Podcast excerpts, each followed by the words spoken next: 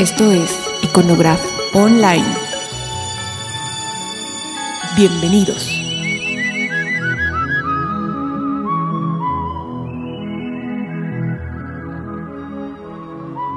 Mari, ¿cómo estás?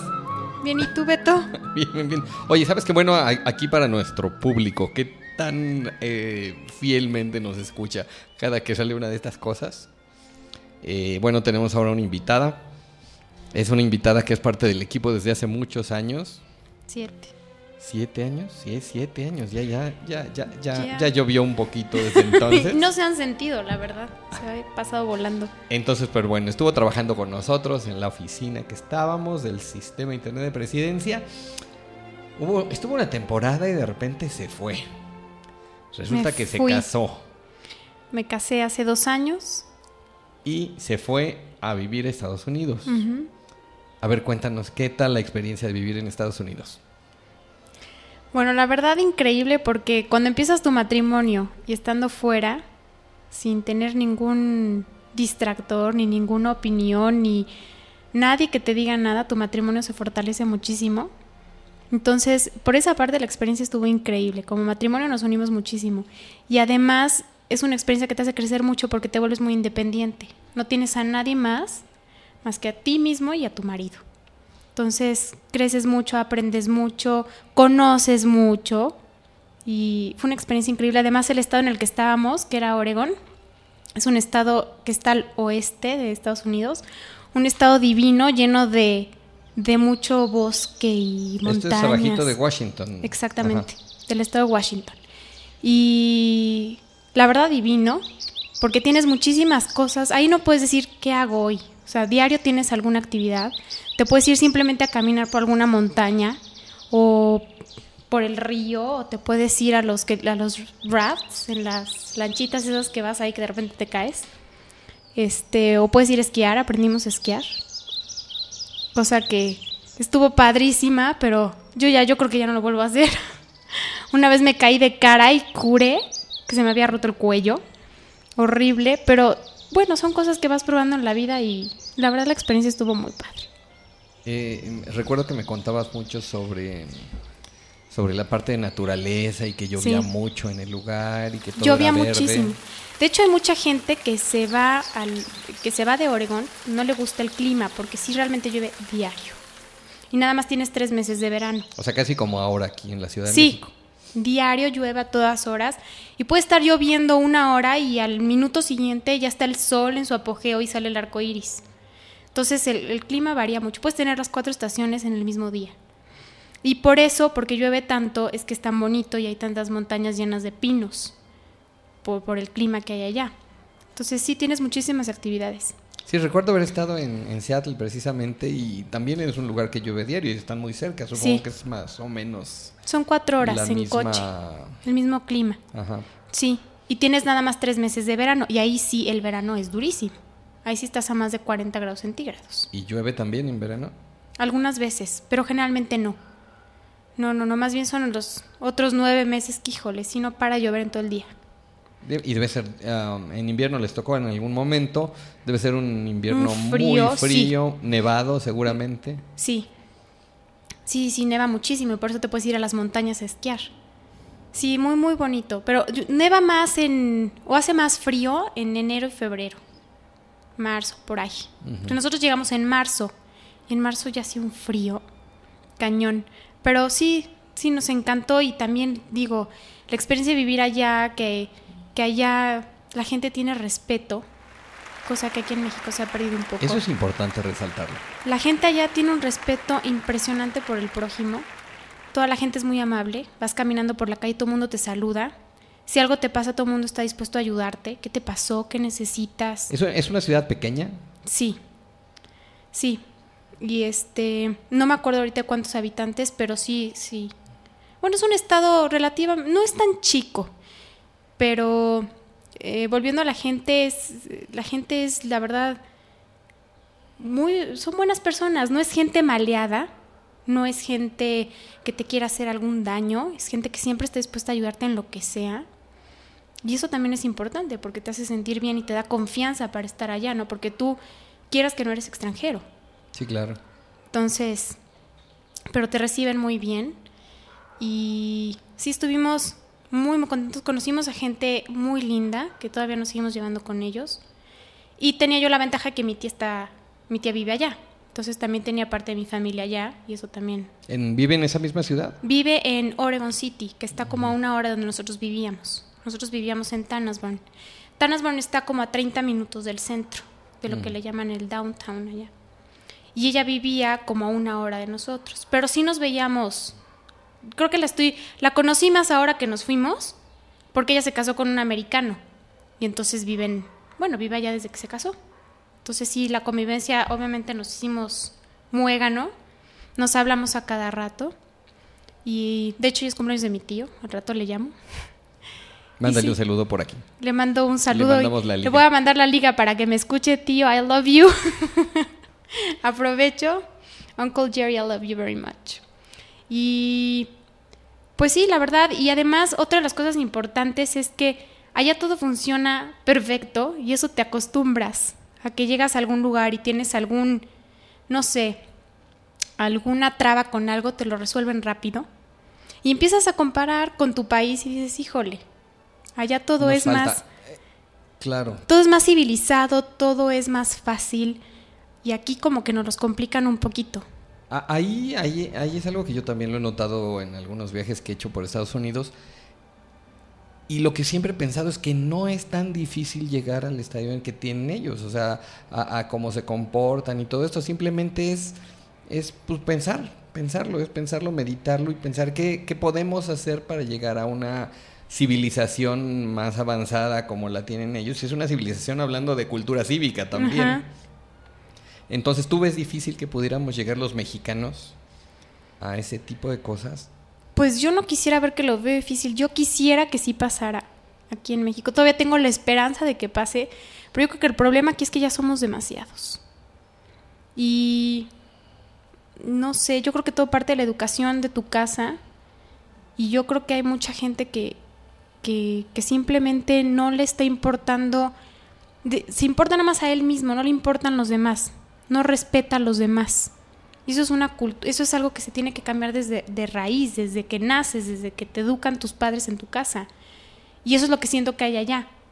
Y aquí siento que nos falta un poquito. No digo que todo el mundo esté así, no, porque allá también hay gente que dice, ay Dios, ¿y este qué onda, no? Es como todo, no se puede generalizar que allá todo es perfecto y aquí está todo mal. No. Porque allá también, por ejemplo, otra de las cosas es que allá la gente es más, un poquito más fría. Sí, No tanto como los del este.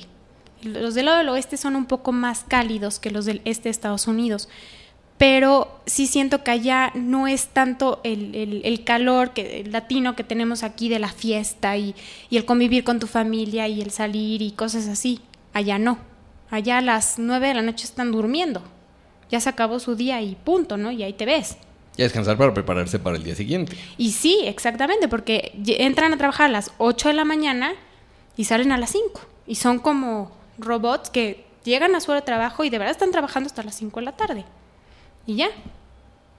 Así es, el, el jefe de, de Rodrigo, mi esposo, llegaba a trabajar a las 4 de la mañana. Digo, y eso es una Eso es muy locura. Eso, Eso ya es una locura, madrugador. pero tenía su razón de ser. Decía que a esa hora nadie lo interrumpía, ni sonaban teléfonos y se podía concentrar mejor. Ya siendo que ya son extremos. Entonces, Seguramente no se tomaban cuatro horas para comer. no, exactamente. Ayer, a- aparte ya es el lunch, entonces salen a las de 12 a 1, todo está atascado. Y sí, respetan su hora de lunch y se regresan a trabajar y salen a las 5 de la tarde, que es cuando la para prepararse para su cena, que es ser como Exactamente. a las seis y media, siete. Ujú. Que yo me acostumbré a llevar esos horarios y siento que es más sano, ¿no? Porque desayunas muy temprano, te comes algo a las 12, que es realmente su comida, lunch, la comida, que nosotros hacemos a las 3, y a las 5 de la tarde su cena. Entonces realmente se van a dormir como que más, más ligeritos, ¿no? Sí, claro, claro. Entonces sí. Y además la, la tranquilidad con la que vives allá, de que puedes salir a las 10 de la noche a caminar y no te pasa absolutamente nada, no estás volteando para atrás a ver si alguien me está siguiendo, cosa que aquí sí, aquí ya nos hemos vuelto muy desconfiados. Allá, por ejemplo, en muchas cosas yo, yo estaba muy desconfiada, ¿no? Iba a algún lado y no me va a dar un papel, un comprobante. No, no se preocupe, no va a pasar nada, ¿no? Aquí todo es desconfianza y compruébemelo y fírmeme que sí. Y allá no, allá todo el mundo confía toda- todavía en la palabra de la persona. Claro que eso tendría que ser muy importante. Y aquí, por más que te digan confía en mi palabra, no confían. Recuerdo ¿no? que en algún momento Jaruz, ¿te acuerdas de Jaruz Juan Sí, Antonio claro. Ruiz? Que, que trabajó con nosotros también me comentaba de su hermano que vivió en una ciudad, no recuerdo cómo se llama, cerca de Boston, del otro lado de los Estados Unidos, Sí. que hacía sus pedidos a Amazon por correo y le llegaba su caja de, de, de discos o de libros y se la dejaban en la entrada de la casa, en la puerta. Tenemos efectos especiales ahora. y este. Y, y el muchacho se trabajaba. Entonces él llegaba y encontraba la caja que le habían dejado en la puerta de su casa en la noche cuando llegaba de- del trabajo. Entonces, digo, aquí no creo que dure mucho una caja de, No. de productos que llegan de Estados Unidos en, en la entrada de tu casa a cualquier hora. Y ahorita que comentas eso, me acuerdo de un detalle que nos pasó a Rodrigo y a mí. Un día fuimos a un centro comercial, pleno diciembre, hacía un frío terrible. Íbamos de, ya sabes que vas cargando el abrigo, eh, traes miles de cosas, guantes, etcétera. Nos bajamos del coche y Rodrigo se quitó los, los guantes, los traía en la mano. Total, llegamos, fuimos al cine, no sé qué, y ya cuando salimos me dice, ¿mis guantes? Hijo, ¿dónde los dejaste? No, no sé, igual se me cayeron en el estacionamiento. Dice, no, ya me los volaron. Y nos regresamos al estacionamiento a buscar y de verdad los guantes estaban encima de un coche, así acomodados en la cajuela de un coche. Alguien se los encontró y Alguien los encontró y los subió, o sea, ni siquiera nos hizo el esfuerzo que nos agacháramos, nos los dejó así a la mano para que los agarráramos. No lo podíamos creer. Sí, claro, son cosas a, la que, a las que no estamos acostumbrados Ah, acá. sí, exacto, eso me refiero con que todavía hay un respeto por los demás. Hubo otro detalle que también, y ese me pasó a mí, estaba también manejando, yo alquilé un coche en uno de los ¿En Londres? viajes. No, ese no, me, ese no me lo recuerdes, por favor. Perdón. No, esto era en, en Lexington, cerca de Boston también. Y, y hubo un momento que me porté muy, muy mal. Pero bueno, igual por ignorancia, ¿no? Pero pues no, uno, uno no debería hacerlo. Eh, es- eh, voy circulando por una calle en la pequeña ciudad, que son, es una ciudad muy pequeña, muy bonita. Veo un carro de escuela, un camión de escuela, pues detenido. Entonces le doy la vuelta, lo rebaso y me sigo. Cosa que no deberías de haber hecho. Cosa que de- no debía haber dicho y nadie me dijo nada, por Ajá. suerte. Yo creo que me hubieran puesto una multa Sí, grande de haberlo hecho. Pero algunos días después me vuelve a pasar lo mismo. Me detengo atrás del camión y veo que todo el mundo se detiene. Eso me impresionó. O sea, se detiene el camión de escuela en una esquina y todos los coches, los que vengan por las cuatro esquinas, se detienen. Como que el mundo se detiene en ese momento y empiezan a circular cuando vuelve a, a arrancar el, el camión de escuela. Ahí me di cuenta de mi error del, del día Sí. anterior. Sí, así es. Efectivamente, y de hecho nosotros también para poder manejar allá tuvimos que, te dan tu librito donde te explican todas las reglas y todo lo que puedes y no puedes hacer, y te hacen un examen de opción múltiple. Nada de que le guiñas el ojo a alguien y, sí, señorita, pásele. No, aquí sí te hacen el examen y ves a todo mundo en su computadora con opción múltiple. Es una guía, no es muy grande, pero sí te lleva tiempo leerla. Nosotros la leíamos todas las noches, yo la odiaba. Pero aprendí muchas cosas que no sabía. ¿Y qué puedes ahora aplicar aquí? Claro. No, si ya las apliqué y casi me chocan.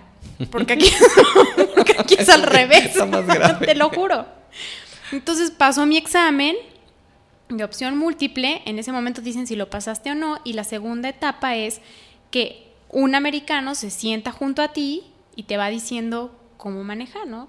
Sigue derecho, estacionate y va viendo que todo, que te estés fijando, que veas por, tus espejos, que veas el retrovisor, te estacionas, se supone allá que si te estacionas, cuando sales, otra vez si te vas a incorporar al tráfico, tienes que poner tu direccional, ¿no? O en los, eh, ya ves que en cada esquina hay los estos, los stops, te tienes que parar, aunque no venga nadie, tú te tienes que parar. Llego aquí a México muy pues acostumbrada, Muy como se educada. maneja allá. Venía yo con mi mamá y es que me da risa, pobre. Mi mamá venía manejando, yo venía junto a ella y de repente veo un letrero de alto y le grito, "Mamá, stop!" Y la otra se paró así en seco y casi nos choca el de atrás. Y dije, "Perdón, mamá, es que vienes muy influenciada de allá." Y son cosas que aquí también deberías de hacer. Pero aquí las haces y te, te choca el de atrás. Sí, porque no. Y además tú no- tienes la no culpa. estamos acostumbrados en realidad y está. Digo, de- desde el momento en que la licencia de conducir se la dan a cualquiera que la solicite, Sí. sin, sin preguntarle siquiera si sabe manejar y si alguna vez ha conducido algún coche o ha tenido alguien que le enseñe, pues sí es esa parte. es- o sea, ¿qué le puedes pedir a los manejadores? Sí. ¿Qué le puedes ¿no? exigir? Entonces sí, nos, sí, sí me pasó eso. Y son muchas cosas que tienes que aprender cuando, cuando poner tus luces altas, cuando bajarlas. Muchas cosas que aquí no lo haces. Aquí más bien manejas a la, a la defensiva, ¿no? Sí, Te- claro, así se maneja aquí. Entonces llegas aquí acostumbrado a cómo manejabas allá y no. Obviamente no. Te paras en seco y el de atrás te choca y el que tiene la culpa además vas a ser tú. Sí, claro, Porque por ¿por qué te paraste en seco, no? Fuiste tú el culpable. Bueno, no, no sé necesariamente, ya ves que se supone que el que pega paga. Sí, Entonces pero- igual, el- aunque te frenes tú en seco, y eso sí lo he escuchado bastante por acá, que, que pues tienes que tener la suficiente distancia entre tu coche y el de adelante Sí. para poder tener tiempo de frenarse si al otro se le ocurre detenerse en un stop en la esquina. De hecho, eso también te lo recomiendan mucho allá. Muchos de los accidentes se producen por eso, porque manejan, y es cierto, en Estados Unidos manejan muy pegado un coche del otro, no respetan mucho las distancias. Entonces, si el de adelante se frena, el de atrás te choca. Entonces, sí, yo oía mucho que decían, de, mantengan una distancia este, buena, por si no sabe uno si el de adelante se tiene que frenar o A mí me, qué me pasó hacer, en un ¿no? freeway eh, en San Diego, cerca de Tijuana. Venía también manejando y la, digo, la gente maneja muy rápido en, en las estas autopistas, pero además sí te- se te enciman. Y no o sea, yo no, no, no me sentía seguro como para venir muy fuerte tampoco, muy rápido. Y el de atrás venía pegado. Entonces, eso te haces un ladito para que pase, pero pase y al rato tienes otro atrás. Entonces tienes más bien que, o le tienes que acelerar o, o- o, pues más bien no saques el coche, ¿no? Ahorita en el carril de la derecha, hasta allá. Sí, ahí sí. Sí, manejan muy rápido. Yo no sé cómo no los... ahí sí no los paran, porque todos manejan volados. Obviamente rebasan el límite de velocidad allá en, en las carreteras. Entonces sí. Pero digo, todo, todo es una experiencia y la verdad sí, sí nos, sí nos encantó haber vivido allá, la tranquilidad y la paz con la que vives, de poder salir, de poder, de no, de no estar ahí, no me estarán siguiendo, no, nada. Es una tranquilidad increíble. Claro, también la otra cosa es que no tienes a tus papás o a tu familia, a tus Claro, amigos. e- ese- eso es algo que a los mexicanos nos puede mucho, ¿no? Exactamente. El, el estar lejos de la familia, que igual, es, la, es lo que comentabas tú, de la calidez de nosotros, pues la calidez principalmente es para con la familia, con Exacto. nuestros papás, nuestros hermanos, nuestros primos, tíos, abuelitos, si se tienen todavía. Entonces, pues obviamente quieres estar cerca de ese núcleo y, y en Estados Unidos eso no es tan importante. Llega el momento en que se vuelve algo como circunstancial. Yo creo que la fiesta más importante que ellos tienen es la de Thanksgiving, más que Navidad. Porque se junta la familia. Ahí sí se juntan y vienen de todos lados y se juntan o van a donde estén los demás. Sí, yo creo que es la fiesta más importante que tienen y ahí sí la, la valoran mucho. Pero sí nosotros sí extrañábamos mucho la familia y yo creo que además de que ya se terminaba el tiempo que teníamos que estar allá, ya nos teníamos que regresar. Aunque a mí me hubiera encantado quedarme más. Pero pues no puedes tener todo en la vida, tienes que tomar decisiones y creo que tomamos una buena decisión. Además, también pienso que si todavía tenemos la oportunidad de tener a nuestros papás, Claro. a nuestros hermanos, yo creo que sí es importante convivir con ellos. El día que tengamos hijos, que nuestros hijos puedan convivir con sus abuelos. En cambio, estando lejos, no hay esa convivencia.